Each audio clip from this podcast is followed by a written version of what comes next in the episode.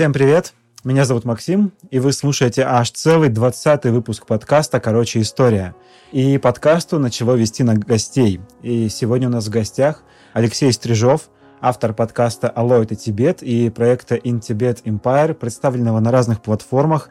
Э, кстати, э, проекты Алексея выходят э, также в сообществе Хунта Экспресс. Все будет в описании, все ссылки, все можете послушать. Привет, Алексей. Привет. Очень приятно, что у нас, наконец, есть гость, которому есть что сказать об Азии, потому что у нас было очень мало выпусков, как-то связанных с Азией. А, потому что последний, как я помню, это что-то про Хиросиму и Нагасаки. А, а тем не менее, все-таки хочется говорить про какие-то более жизнеутверждающие темы. И Алексею действительно есть что сказать, потому что Алексей путешествовал по Азии, а, был в Монголии и в Тибете и знает много на своем опыте. Алексей, давай буквально пять минут про путешествия. Ну, если очень коротко, то я большой фанат э, культур северного буддизма, э, то есть буддизма тибетско-монгольского.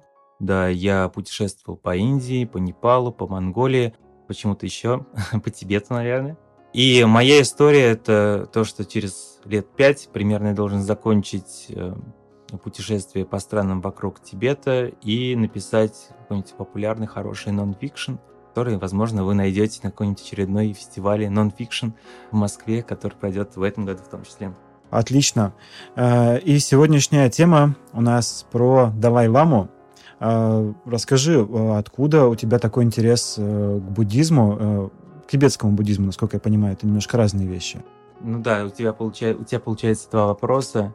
У меня интерес э, именно к северному буддизму, тибетско-монгольскому, потому что у него есть, в нем есть какой-то культ, как принято называть, страдания, любви, которая, которая является частью всего мира, а не тебя конкретно. То есть это не история про то, что нужно поступать э, по-доброму к другому человеку, который рядом с тобой. Не потому, что так тебя велит нравственное начало, как сказал бы какой-нибудь Кант, а потому что э, тебе просто по-другому невозможно поступать. И поэтому мне это очень интересно, интересен именно северный буддизм.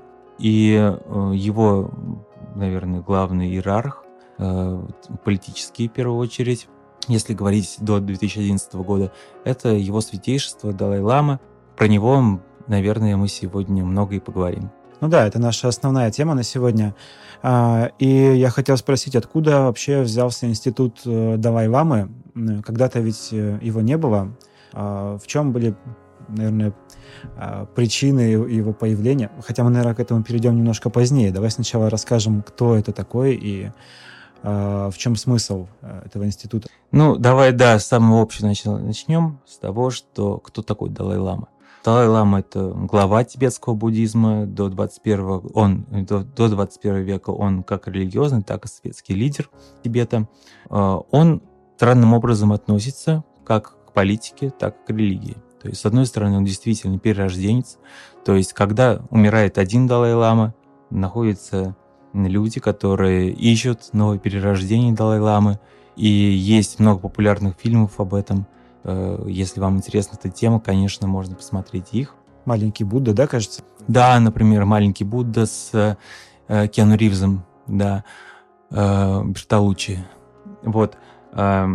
Но и кроме того, это еще и политический лидер до 2011 года, потому что люди, которые живут в Тибете, они очень трепетно относится к фигуре лидера, и порой были ситуации исторические, которые показывали, что даже в самые опасные ситуации для руководства страны они были готовы фактически с луками сражаться против ружей той же китайской армии, например.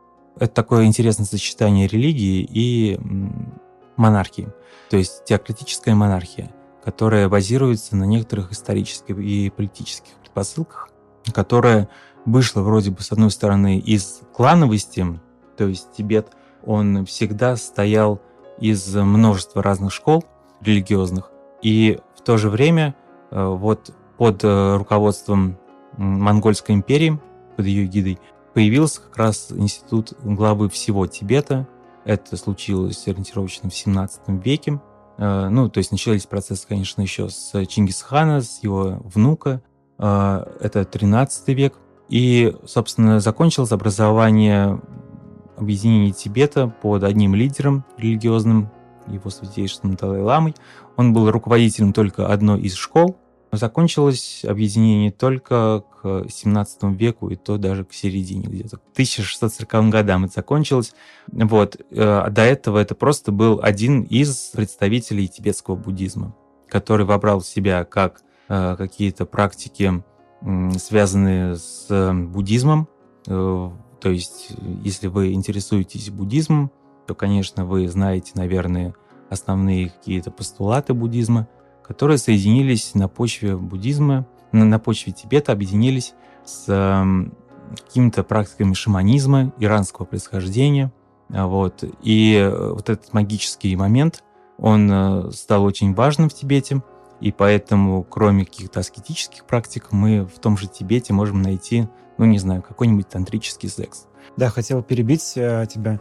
Э, в основном Многие говорят о том, что буддизм — это не религия, а целое философское учение. Я помню, что как-то раз мы эту тему так вскользь затронули в одном из выпусков, э, и нам написали в одном комментарии, что мы не правы, говоря о том, что буддизм э, — это религия. Наверное, это очень широкий вопрос, и здесь э, его рассматривать будет непозволительно затратно по времени, но если, что касается тибетского буддизма, насколько, насколько я понимаю, он в большей степени степени представляет из себя религию, поскольку в нем есть множество магических практик, ритуалов. Ну, да, совершенно верно, что в нем есть много магических практик, но в то же время э, буддизм — это изначальная философия именно, потому что, в отличие от других мировых религий, в нем нету э, божества какого-то, которому поклоняются. Точнее, они есть. Есть боги, демоны, люди, которые рождаются заново в этом мире — и они не являются какими-то высшими существами. Тогда как э, в мировых религиях это очень частая практика. Это первый момент. А во-вторых, эм, если говорить о буддизме как философии, то в нем действительно много, э, много возможностей для того, чтобы верить, не знаю, в какого-нибудь Аллаха и при этом оставаться буддистом. Есть эм, своя логика, есть свои политические расклады, политические варианты продвижения буддизма в мир. И они не совсем связываются только с развитием религии, потому что если мы говорим о Тибете, о монастырях, э, которые фактически сколько монастырей было, столько было и разновидностей школ с разными акцентами. В первую очередь это хозяйственные единицы, соответственно, держать один монастырь это было очень затратно. И поэтому Здесь получается, что с одной стороны, да, здесь есть магия, но с другой стороны, здесь э, есть и прагматика жизни, и, собственно, из прагматики жизни, в сочетании вот с этими достаточно абстрактными представлениями, родился тот же институт э, Далай-Ламы. Можно сказать что-то о его рождении и перейти к истории? Давай поговорим об историческом моменте. Ну, тогда начнем с 13 века. Внук Чингисхана Гадан чей удел был на границе с Тибетом, назначил одного из местных буддистов главой всего Тибета. Это не был еще Далай-Лама.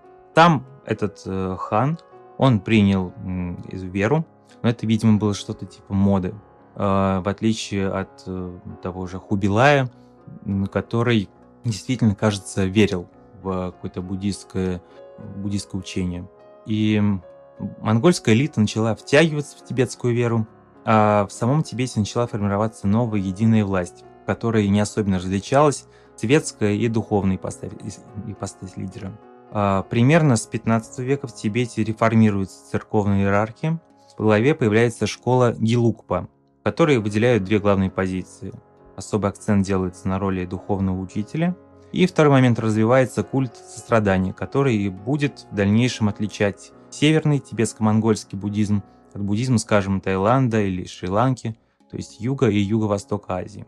Вот как раз э, э, главный представитель этой школы, Гилукпа, который появляется в 15 веке, это как раз Далай-Лама. То есть в 15 веке это только один из иерархов одной школы, который не относится к иерархии всего Тибета. Все факторы приводят к тому, что в 17 веке появляется уже институт Далай-Ламы как лидера всего Тибета. Причем исторически, как главу всего Тибета, выделяют пятого Далай-ламу. Это уже вот я говорил, 1642 год. Было монгольское вмешательство. Тибет видел, что растет влияние Монголии, э, у нее очень большая армия, и э, Тибет понял, что нужно, наверное, как-то сотрудничать с этой властью. И получается, под влиянием Монголии э, Тибет начал объединяться. То есть было множество школ. Одна из школ подумала, что для того, чтобы быть приоритетной среди остальных школ, то, наверное, можно получить поддержку со стороны, внешнюю поддержку. Со стороны Монголии. Вот, собственно, школа Гилукпа так и сделала. И э, там так получилось, что вот главный реформатор, это Великий Пятый еще называют, то есть Далай-Лама Пятый, э, фактически примерно либо с третьего, либо с пятого начинают отчет эм, вот, института Далай-Ламы, но при этом про первого Далай-Ламу особенно не говорят, потому что э, первый Далай-Лама, он вроде бы существует, но с другой стороны, э, как лидер всего Тибета, он отсутствовал. То есть именно Далай-Лама как лидер всего Тибета – это 17 век. Э, он, собственно, вот как раз переносит столицу Тибета в город, который, ну, наверное, все, кто были в Тибете или те, кто гуглили изображения, вспоминают изображение города Лхаса э, с большим таким дворцом, замок Патала вот возникает как раз при пятом Далай-Ламе. И потом, собственно, начинаются какие-то интриги, которые приводят к тому, что появляется множество исключений, которые частично не признаются буддистами того же Тибета. Например, какие исключения? Вот, например, после Великого и Пятого Далай-ламы был шестой Далай-лама, когда пятый умер, регент э, скрывал его смерть, ну, порядка 15 лет. Получалось скрывать просто потому, что э, все люди знали, что Далай-лама часто уединялся и проводил время с какими-то религиозными ретритами. И когда Э, тайна вскрылась, стало понятно, что пятый Далай-Лама умер.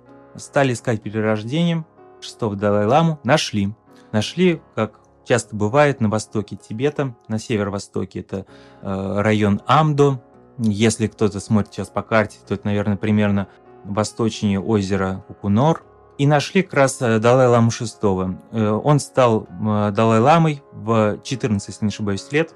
Э, то есть достаточно позднем, позднем возрасте. Биография Далай-Ламы VI очень интересна тем, что это в первую очередь поэт. Поэт, который э, не очень интересовался жизнью монаха. Он переодевался в обычную одежду, выходил гулять в город. У него есть эм, стихи, которые на русский язык сейчас переведены как любовные стихи. Далай-Лама VI, кажется, так называется. И вот он все время тяготился тем, что есть какой-то монашеский обед для него, и получается, что некоторые тибетские буддисты говорили, что ну, это не настоящий Далай-Лама, нужно искать нового шестого.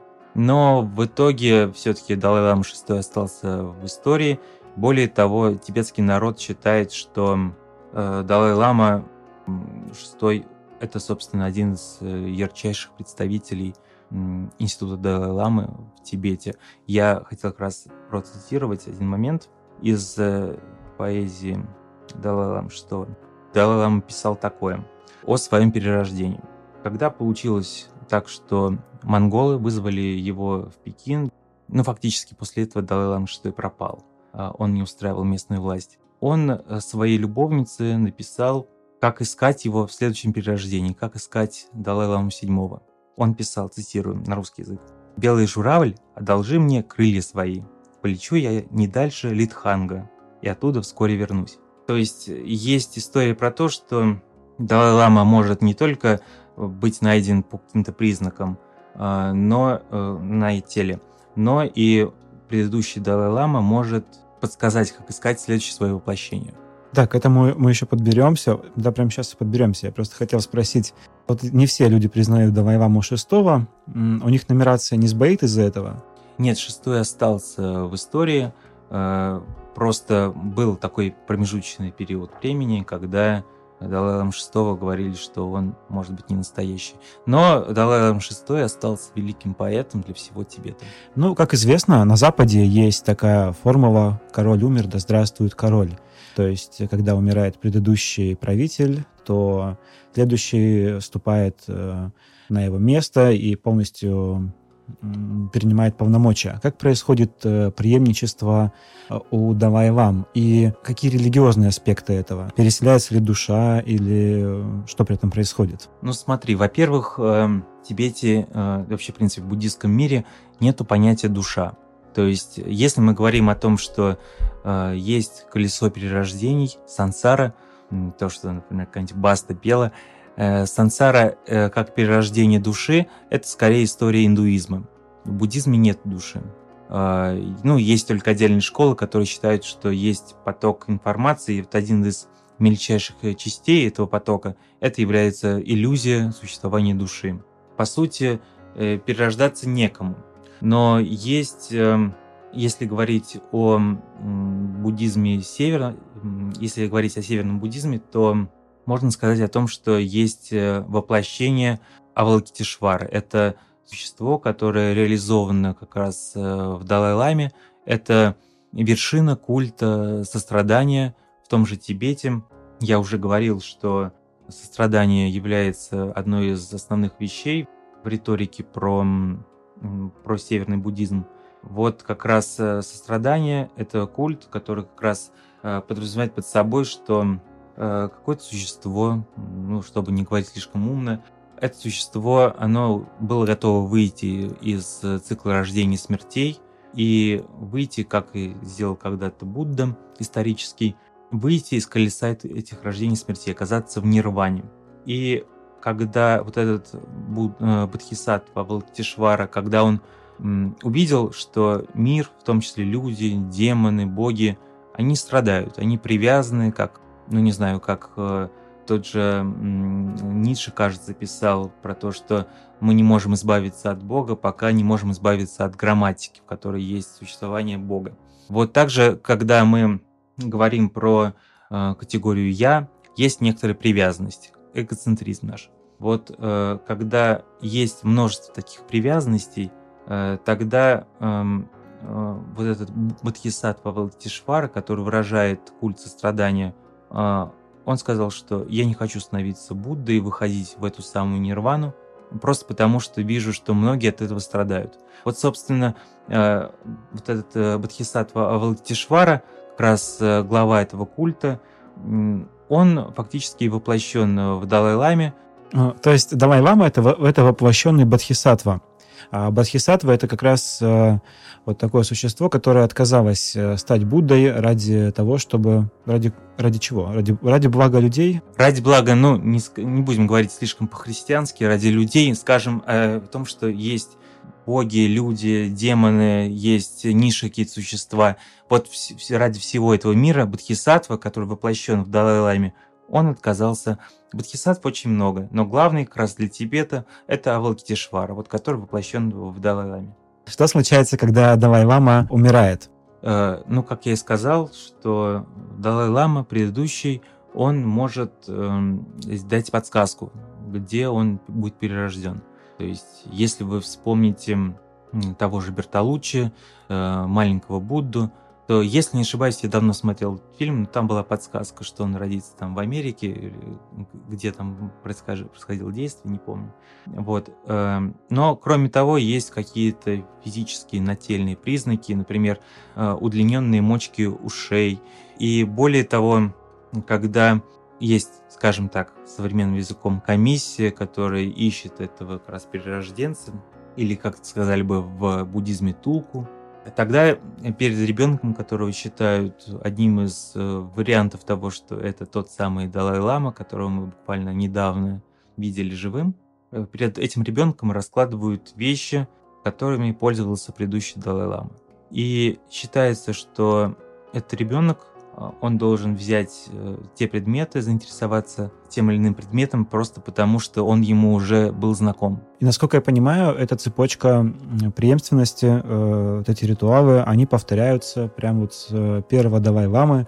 А, и, кстати, Давай Ламе, насколько я понимаю, было совсем немного с того времени, когда этот институт появился, что-то около 15, да? Ну смотри, получается, что если мы ведем если мы говорим про Далай-Лам как э, главу всего Тибета, то мы, соответственно, начинаем с пятого Далай-Ламы, это 17 век, и заканчиваем, ну, вот ныне живущим э, Далай-Лама 14.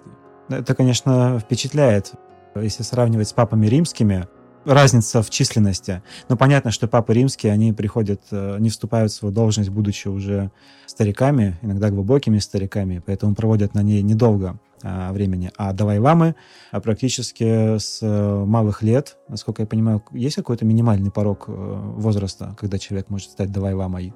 Я это не очень хорошо знаю, вот, но э, определяется ребенок в практически с рождения, то есть это едва ли не младенец, и поэтому то, что я рассказывал про шестого Далай-ламу, э, который стал Далай-ламой, был признан в 14 лет, это исключение. А вот родители, когда узнают о том, что их ребенок, э, их ребенок станет Далай-ламой, как они к этому относятся? Э, это честь или это какое-то какое обременение? Это великая честь. То есть они заранее соглашаются с тем, что ребенка, скорее всего, заберут в монастырь, и они с ним будут мало видеться.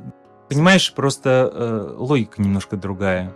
Э, то, что если у тебя родился, если, ты для этого мира мог сделать что-то прекрасное, то почему э, это прекрасное должно принадлежать только тебе? Знаешь, как э, в популярной э, психологии было у Эриха Фрома как раз э, про то, что можно любоваться цветком, срывая его, а можно любоваться просто потому, что он вот так растет. Эм, это исключительно наша оптика такая эксцентричная достаточно, но весь буддизм э, э, в первую очередь это история про то, как мы воспринимаем, воспринимаем этот мир. Это не история про то, как есть на самом деле. Если мы говорим про того же исторического Будду, то есть Будда, который считается учеными, что он существовал действительно, это середина первого тысячелетия до нашей эры, э, он говорил про то, что меня совершенно не интересует, как появился мир. Мир не имеет начала, не имеет конца. И все, что мы можем говорить, это история наших э, представлений. Поэтому, если мы говорим про того же Далай-Ламу VI, это очень интересно, что он, э, он, например, как считается, ну, одни люди могут сказать, что он был отравлен на пути в Пекин, а можно сказать, что, ну, как есть легенда такая, что э, он сел, кажется, в пустыне, вызвал бурю и исчез или там какой-нибудь китайский поэт Либо, это восьмой век, он так засмотрелся на Луну, на отражение Луны в воде, что он так и утонул. Иначе говоря, какой-то какой-нибудь Мюнхгаузен тогда был бы исключительный буддист. А, слушай, а скажи, а есть ли какие-то особенные а, традиции, связанные со смертью Давай, Давай Ламы? Может, какие-то похоронные обряды? Про похоронные обряды э, могу такое только сказать, что э, тут, наверное, нужно смотреть на то, как появился, что из себя представляет географический Тибет. Э, в Тибете очень мало земли. И э, вот эта история про то, что человек закапывает землю или то, что его сжигают, это немножко не история Тибета, потому что земли там не очень много, вот, и там же очень мало деревьев растет. Более того, я вот когда путешествовал в Непал, я сталкивался в Пашупатинатхе, это место кремации местного населения, что люди, которые хотят, чтобы их сожгли, они просто сидят около этого храмового комплекса и э, э, просят милостыню на то, чтобы э, купить на свою смерть, купить себе немножко дерева, сандала, потому что это очень дорогое дерево, но это единственный вариант, чтобы твое тело Э, не пахло во время сожжения. Вот э, в Тибете э, распространена практика такая зороастрийская, персидская, которая подразумевает, что твое тело, ну если, окей, мое тело, когда оно закончит свой путь, тогда мое тело берут, относят в какую-то там или в степь, как было раньше. Сейчас есть отдельные такие, скажем так, огороженные флажками городки, в которых тело разрубают, и стервятники просто съедают твое тело. Когда у тебя какие-то сухожилия есть, которые сложно разорвать стервятником, то птицы разгоняются, еще раз рубится тело, ну, перерубать сухожилия, чтобы максимально, э, чтобы по максимуму избавиться от твоего тела, чтобы твое тело досталось небесам. Собственно, это очень близко к тому, что было в Иране. Это как раз практика зороастризма, который считает, что сжигать, э, что предавать тело небесам или Земле это очень плохо. Интересная практика. Она, мне кажется, подразумевает высокую степень отстраненности от, э, от тела. То есть предполагается, что человек после смерти уже как бы не совсем то, что он себя представлял, когда он был живым, и что тело можно спокойно вот так вот разрубить, чтобы облегчить птицам задачу. Э, очень интересная история. Э, хотел спросить тебя о том, что есть же, наверное, другие перерожденцы. То есть кроме Далай-ламы есть, насколько я знаю, Панчин лама, может быть, какие-то еще ламы. Какова их функция? Я слышал, что они принимают участие в поисках нового Далай-ламы. Да, есть Тибете есть э, второй, после первосвященника, второе лицо, это Панчин Лама. Э, это человек, э, который, ну, если Далай-Лама исторически сложилось так, что это больше лидер центрального Тибета, то Панчин Лама – это лидер, в первую очередь, запада Тибета. То есть это примерно даже район Непала, примерно в тех краях. И а, получилось так, что, с одной стороны, это два титула, которые постоянно конфликтуют за власть над э, единым Тибетом, но в то же время э, и Панчин Лама, и Далай Лама – это два человека, которые постоянно поддерживают э, существование ну, соседнего титула. То есть, допустим, если умирает тот же Далай Лама, то Панчин Лама помогает, в первую очередь, помогает как раз найти перерождение Далай-ламы. Э, то же самое, если умирает Панчин-лама, то э, Далай-лама помогает с поисками э, Панчин-ламы. Интересный момент, что Панчин-лама в современном около-тибетском мире активно обсуждают Панчин-ламу, не помню, как по номеру он будет, но про то, что ребенком одного из Панчин-лам в 20 веке забрал Китай, и, ну, судя по всему, он его заточил за решетку, и Панчин Лама уже, ну, как бы не вышел. И когда китайские власти предъявили Тибету нового Панчин Ламу, э, то как раз случилось то, что, о чем уже немножко говорил про Далай-ламу, э, то, что Тибет сказали, это не наш Панчин Лама. И случилась проблема такая, то, что Панчин Лама есть, но это китайские власти, это ставленник китайской власти, потому что понятно, что Далай-лама нынешний он умрет. Соответственно, кто будет руководить э, поисками нового э, живого бога? Это все будет делать Панчин Лама, а Панчин Лама получается китайский. Соответственно, Тибет, который сейчас китайский, получается, полностью контролирует э, вот теократическую монархию внутри страны снегов. И поэтому, если смотреть на ту же индийскую резиденцию Далай-Ламу, там приезжаешь и просто там везде вот эти граффити, Э, с тем, что давайте освободим, найдем, освободим вот этого Панчинламу. И там едва ли не фотографическое изображение вот этого маленького ребенка, который был, ну, как считают тибетцы, э, был заточен вот китайскими властями. То есть сейчас неизвестно, умер он или нет, и искать его перерождение бессмысленно. Я боюсь, что он умер. Интересно, что э, Далай-Лама это, как я и сказал, это воплощение Бодхисаттвы Авалокитешвары, то есть одного из э, ключевых таких э, элементов в культе сострадания в Тибете. Но есть еще и Будда Амитабха, э, который, как считается, живет вообще на каких-то небесах сторонних. И как раз Панчин Лама является воплощением этого самого Будды. Такой политический момент получается, что а, Авалокитешвара, который, который представляет Далай-Лама, он как раз является то ли слезой, то ли он вышел из затылка, из макушки как раз э, Амитабхи. То есть вот получается связь еще такая не только реальная, но и на религиозном уровне связь э, Далай-ламы и Панчин-ламы. Я, к сожалению, знаком с этим по большей части по книгам Виктора Пелевина, поэтому у меня весьма поверхностное знание о Панчин-ламах и Далай-ламах. Раз мы коснулись темы современности, а, то давай обсудим историю современного Далай-ламы. События нам не близкие. А, Далай-лама уже человек пожилой, поэтому, конечно, его жизнь — это тоже сама по себе история. Да, то есть сейчас живет, как я сказал, 14-й Далай-лама. Он э, до 11 года был политическим и религиозным лидером э, правительства Тибета в изгнании. Э, то есть, да, тот самый Далай-лама, который в 59 году ушел из Тибета под давлением э, вмешательства китайских властей, китайской армии. Как я сказал, народ Тибета, он очень верит в своего первосвященника, и, соответственно, когда технологически и с помощью людского ресурса, конечно, у Китая было доминирование над Тибетом, Далай-Лама, как считается, понял, что уже, ну, если он не уйдет, то тогда э, за него сейчас будут все воевать, и будет большое кровопролитное сражение. На этот счет есть очень клевый фильм, который мне очень нравится, с Брэдом Питтом, «Семь лет в Тибете». Если не смотрел, посмотри, это такой прикольный фильм.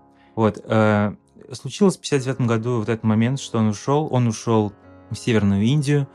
Это городок э, Дарамсала, про который я тоже сейчас говорил как раз. И в 2011 году, 2011 году он перестал быть политическим лидером Тибета и отказался от этого звания, э, от этого титула. То есть э, в Китае э, сейчас, в Тибете, есть какой-то другой Далай-лама, ставленник Китая? Нет, смотри, когда произошла культурная революция Мао Цзэдуна, тогда надо немножко знать, наверное, про китайское правительство, про то, что это коммунистический режим, который не подразумевает какую-то а, поддержку э, теократической монархии.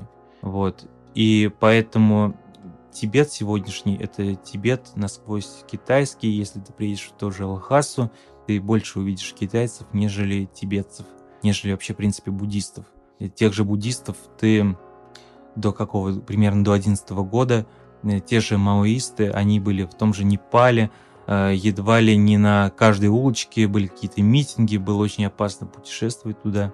А буддисты, они когда в 59 году ушли вместе с Далай-ламой, кто-то ушел вместе с ним в Северную Индию, а кто-то осел в Непале. И осели в горах. Э, сами буддисты, они, получается, вытеснены немножко с Тибета. Ну и как ты думаешь, что будет после смерти нынешнего Далай-Лама? Где, как будет собираться комиссия, которая будет его искать? Ну смотри, да, это очень прагматичный момент, потому что, да, Далай-Лама, он уже старенький, ему, если не ошибаюсь, 84 года сейчас, но вместе с тем он не политический лидер. И поэтому говорить о том, что его будут искать в Тибете, его будут искать тибетцы, наверное, это немножко неправомерно. Есть много последователей и эзотерики, и есть э, просто Э, исследователи, которые будут доказывать наверняка, что возможно, наверное, передача знания э, от одного, передача информации от одного Далай-Ламы к другому какими-то еще невероятными способами, которые пока еще, пока еще не открыла наука, но в ближайшее время, наверное, сделает. Эм, будут разные способы, наверное, будут разные способы, э, но все равно это не будет поиск первосвященника Тибета и поэтому, наверное, как раз в 21 веке Далай-Лама это просто некоторое представление, как мне кажется, о сострадании, которое должно распространяться по миру. Наверное, примерно об этом думает и сам его святейшество. Э, как, знаешь, был ученый, э, ну, почему был, есть, есть ученый э, Ричард Докинс, который говорил как раз о теории мемов, то есть есть гены, он предположил еще в 72 или 74 году, в 1900, он предположил, что есть, наверное, в мире какой-то вообще принцип Вселенной, есть возможность передачи информации, которая воспроизводит себя на новом уровне, но если давайте уберем момент физиологический, то получается, что вот это мемы, это не репосты, какие-то смешных картинок. А культурные а, явления. Это, да, культурные явления, которые просто получается, что это может быть Микки Маус, это может быть Гитлер или еще это кто-то может, это может быть. А, получается, культуры чихают друг на друга вот такими мемами. И получается, что то, что передал его святейшество, то, что передают, транслируют, наверное, это поток мемов, которые отчасти коррелируют с тем, что мы знаем про про буддизм и про то, что нету никакой разницы между тем, что есть э, в цикле рождения и смертей, и то, что есть за циклом. Все вокруг пустота. Есть только, нет личности, есть только э, вот, вот этот поток информации, который постоянно влияет друг на друга. Мне кажется, это очень по-буддистски будет. Слушатели, которые говорят о том, что буддизм это не совсем религия, будут довольны этим выпуском. Хотя Я, конечно, не совсем с этим согласен, но, тем не менее, мнение гостей не всегда должно совпадать с мнением ведущих. Не, а с чем ты не согласен? Но я думаю, что буддизм, а, он имеет, э, конечно, свой, определен, свой определенный взгляд на мир, есть в нем своя философия, а, но в целом это э, более-менее нормальная религия, так же, как и другие религии, которая а, решает экзистенциальные вопросы, решает вопросы отъединенности человека от общества. Мне просто кажется, что представление о том, что тибетская эзотерика, она является объяснением окружающего мира, ну, это немножечко не про наше десятилетие. Наверное, это было модно, ну, до, до десятых годов, наверное, мне кажется. То есть с какого-нибудь Оли Недала, который привез как раз э, во второй половине 20 века как раз в Данию, кажется, ну, в Северную Европу он перевез это эзотерическое знание. Э, сейчас э, есть то, чем заменить именно вот эту всю тибетско-буддистскую эзотерику, каким-нибудь йогическим практиками, вот из ты можешь куда-то сходить, какие-то э, в церковь ты можешь сходить, в православную. Есть много вариантов. Э, тибетский буддизм уже не какая-то мода, которая была бы была в начале 21 века. Это скорее просто уже old school некоторый, который позволяет уже немножко оторваться от того, что принято считать магией. Как ты видишь, я не практикующий какой-то маг или еще кто-то. Нет, я смотрю именно на буддизм как на философию, совершенно не смотрю на нее как, как на религию э, повторюсь, что да, есть, конечно, какие-то начала религиозные, если говорить про Россию, что есть случаи, что, допустим, тот же барон Унгерн, если вы интересовались, наверное, знаете, что вот он, например, эм, считается перерождением, ну, такого, скажем, такого защитника веры, э, Мхакалы, э, которого признавали монголы. И, собственно, вот он наводил весь ужас, и как защитник веры он, собственно, сражался на стороне Белой армии э, в те времена, когда белые, стражи, белые войска уже очевидно, что проиграли. Я сейчас говорю про гражданскую войну. Эм, он сражался как раз именно в Монголию, освобождал тот же нынешний э, город, как принято называть, Улан-Батор, э, столицу Монголии. И вместе с тем он оставался очень умным человеком, который знал множество языков, и при этом но все равно это некоторая история, все равно религия это остается все-таки э, в какой-то исторической перспективе. Но в реальности ну, я не вижу никаких поводов э, смотреть на нее как на религию. Хотя я уверен, что из этого можно много что взять, э, можно там, не знаю, Эм, избавляться от своего я посредством того, чтобы созывать демонов, чтобы съели твое тело, и таким образом, радикальным образом, чтобы можно было что-то изменить в себе, в своем представлении в окружающем мире. Но это скорее какая-то ориенталистика, наверное, начала 20 века в духе Блаватской, Рерихов и так далее. Эм, но буддизм вот именно, что он как бы скинул вот это покрывало, вот, это, вот этот флер э, представления о бремени белого человека, сказал бы Киплинг, наверное, э, в конце 19 века. Ну, то есть вот эта экзотика, она осталась, мне кажется, в прошлом. И поэтому уже предельно прагматично мы смотрим на то, что осталось помимо религии в тибетском буддизме давай выбираться понемногу из этой философской бездны и возвращаться в реальность и на самом деле уже заканчивать выпуск, потому что э, мы короче, история, вот, и сохраним выпуск как можно более историческим.